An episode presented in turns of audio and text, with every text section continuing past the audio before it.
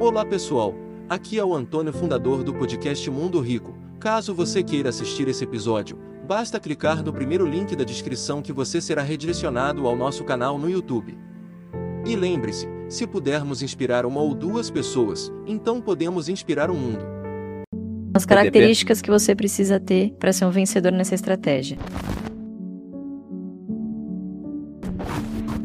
É o famoso PDP. Primeiro, prioridade. Segundo, disciplina. Terceiro, paciência. São características que não necessariamente você nasceu com elas, mas são características treináveis. Você aprende a se tornar assim e descobre que se você tiver essas características, você chega mais longe. Então é tudo uma questão de prioridade. Muita gente não tem prioridade, às vezes tá olhando para um foco, depois de repente muda e aí, ah, não, quero isso, quero aquilo. A nossa grande preocupação é não pagar caro por um ativo. Porque ao não pagar caro, o que, que eu tô garantindo? Primeiro, um upside lá na frente. Segundo, um dividendo interessante para mim. Então, o preço teto ele é calculado baseado no 6% na nossa métrica de 6% no mínimo aceitável ao ano em dividendos. Então, vamos lá. Santander, por exemplo, é uma que está custando agora abaixo de valor patrimonial. Fazia muito tempo que eu não vi isso acontecer. É um banco que geralmente sofre um pouquinho mais por conta da PCLD, porque ele é um banco essencialmente de varejo. Por outro lado, ele costuma ter ROIs bastante interessante, porque é uma carteira muito mais arrojada, vamos dizer assim. E agora tem que ter todo um trabalho do banco também para aumentar o share of wallet, né? Quer dizer, é você explorar um pouco mais os clientes que já estão na sua base, né? Nesses últimos anos teve muito crescimento de cartões. Cartões não necessariamente você dá crédito para quem é o seu correntista. Então, obviamente que o risco é maior, a sua tendência de provisões também aumenta. É isso que está acontecendo com o Santander no cenário de hoje. Mas se você olha a bigger picture, né? É um setor que se beneficia pra caramba da alta da taxa de juros, né? Então, o banqueiro ele ganha na, na alta, ele ganha na queda, mas principalmente na alta. Então, eu diria Santander, que é o top 5 hoje nas minhas posições. Banco do Brasil, muito difícil dizer, mas eu acho que talvez a gente não tenha chegado no mínimo que ele poderia chegar frente às coisas muito importantes que estão para ser divulgadas aí até o fim do ano, enfim. Mas, em relação a preço teto, as métricas que tem demonstrado, o payout também que tem se comprometido nos últimos anos de 40%, podendo aumentar no futuro, também me leva a crer que é um, uma empresa muito interessante para se olhar no momento, né? Acho que essas duas, assim, para mim são os maiores destaques, uhum. por enquanto. Se eu pudesse sintetizar em uma frase muito simples, seria comprar boas empresas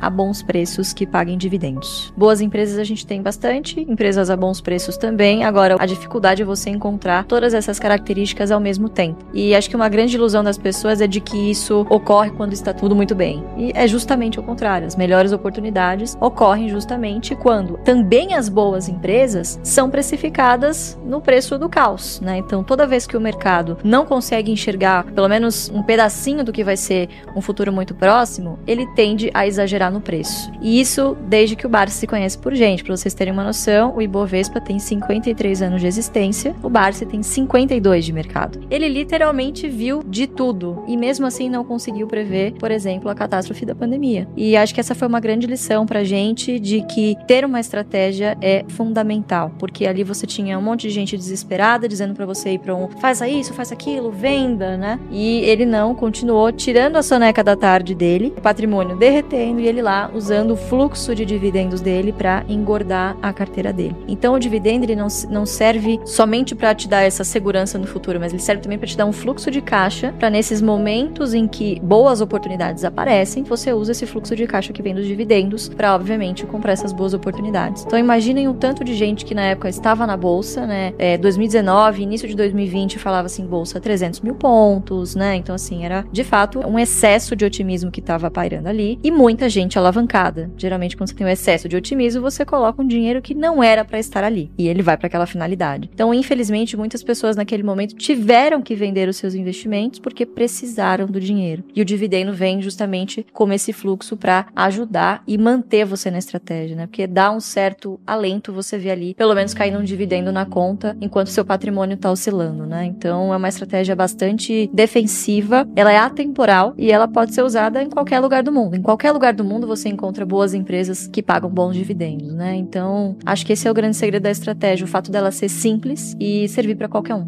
Eu diria que 80% da minha carteira hoje estão em empresas boas pagadoras de dividendo hoje, outros 20% em empresas que serão boas pagadoras de dividendo no futuro, né? Que a gente chama de empresas de oportunidade. Mas em questão de gestão de portfólio, eu acho que cada um tem que olhar para suas finanças pessoais e ver também qual é o percentual ali que cabe também no seu orçamento, qual é o seu perfil de risco. Eu me considero conservadora e quase 100% do meu patrimônio está em bolsa. Então, perfil de risco também é uma coisa muito pessoal. Toda vez que você vê uma narrativa sendo repetida muitas vezes e sendo usada como uma verdade absoluta de que isso vai acontecer, você pode ter certeza que você, se você fizer o contrário, você vai se dar melhor. Você tem mais chance de se dar melhor. Isso é unânime. Sempre acontece isso. Então, todas as vezes que a gente tem algum grande marco, ah, não, eu não vou comprar porque lá na frente vai cair. Geralmente ocorre ao contrário, né? Porque a bolsa antecipa movimentos. Então, se vai ter eleições, poxa, ela já precifica antes, entende? Então, quanto menos você ficar suscetível a esse tipo de achismo, mais fácil você toma uma decisão e melhores preços você pega. Eu acredito sim que é um momento de oportunidade. Obviamente que precisamos ficar alertas pelo que está por vir, né? Não é você fechar os olhos simplesmente e ficar alheio ao que está acontecendo, né? Porque é realmente, na minha opinião, muito grave. Mas isso não vai de maneira alguma mudar a nossa estratégia, mudar o nosso comportamento com os nossos investimentos. Porque na nossa experiência nos últimos 53 anos do Ibov foi assim: as boas empresas que estão na bolsa se superaram e saíram melhor, por exemplo, nesse período de crise. Quem se sai melhor? A padaria do seu Joãozinho ou a açaí? São empresas consolidadas que têm potencial de repassar a inflação nos seus, nos seus preços, né? Portanto, lucro e dividendos são métricas reais e são excelentes investimentos para você corrigir a inflação, que no Brasil é algo primordial para você quando você está pensando em investir, né? Então, sim, eu acredito que a gente está vivendo mais um dos vários momentos que a gente já presenciou de oportunidade. Brasil? Sobre renda fixa,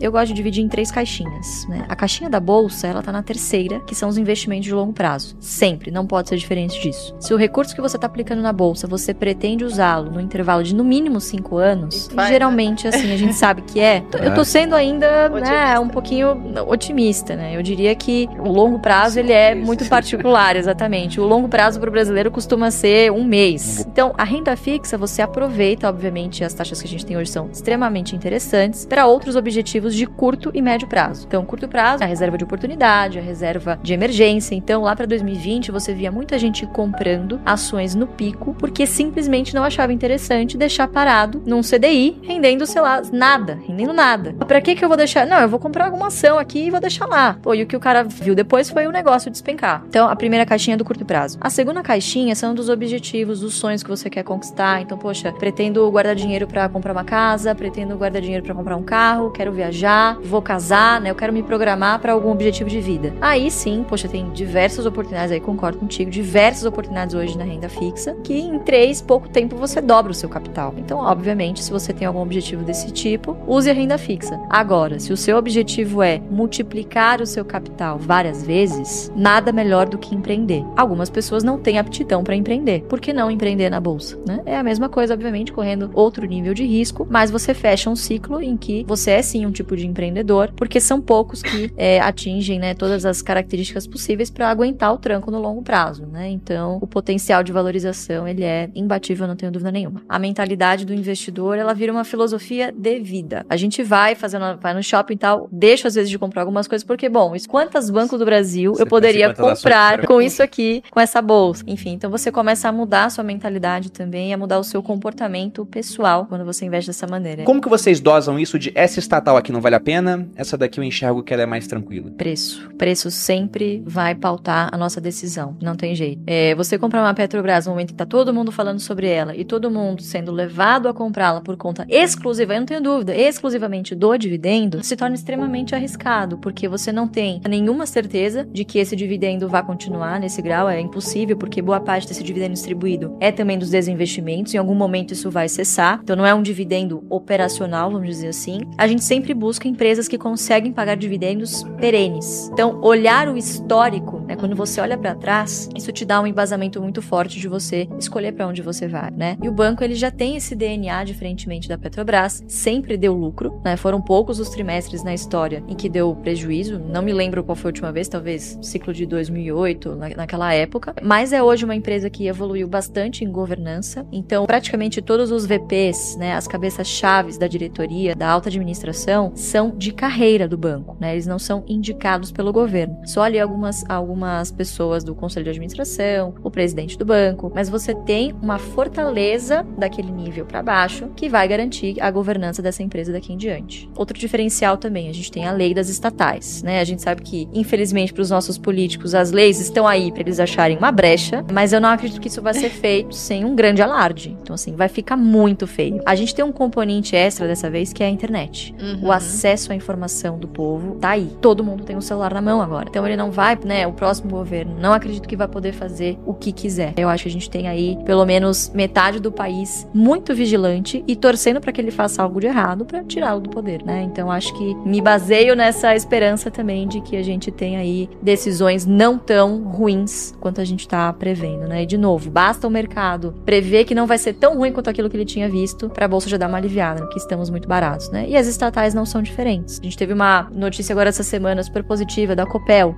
né? Então, as, as empresas estatais dos estados, boa parte dos estados ainda tem candidatos ali que são pró-mercado, né? O Paraná é um deles. Então, acho que tudo se resume ao preço e você conhecer, obviamente, a governança dessa empresa, né? A Petrobras é uma empresa que está muito no olho do furacão, né? E combustível é algo muito sensível no bolso do brasileiro. Também. Então, diferentemente do banco, em que, claro, você tem ali o cartão de crédito, você tem aquele componente social do agro, ele, querendo ou não, é mais distante do dia a dia do que uma Petrobras, em que você vai toda semana abastecer o seu carro. Você gostaria de viver de YouTube? Fazer seu próprio horário, trabalhar de onde você quiser e principalmente gerar muita receita? Finalmente a gente lançou o Viver de YouTube, que é o único treinamento no mercado que vai te acompanhar do absoluto zero até a criação do seu canal de sucesso. Basta você garantir sua vaga clicando no botão abaixo para começar seu império no YouTube, hein?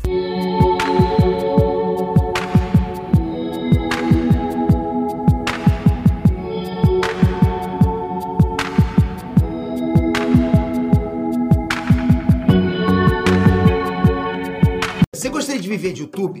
Fazer seu próprio horário, trabalhar de onde você quiser e principalmente gerar muita receita? Finalmente a gente lançou o Viver de YouTube, que é o único treinamento no mercado que vai te acompanhar do absoluto zero até a criação do seu canal de sucesso. Basta garantir sua vaga clicando no botão abaixo para começar seu império no YouTube, hein?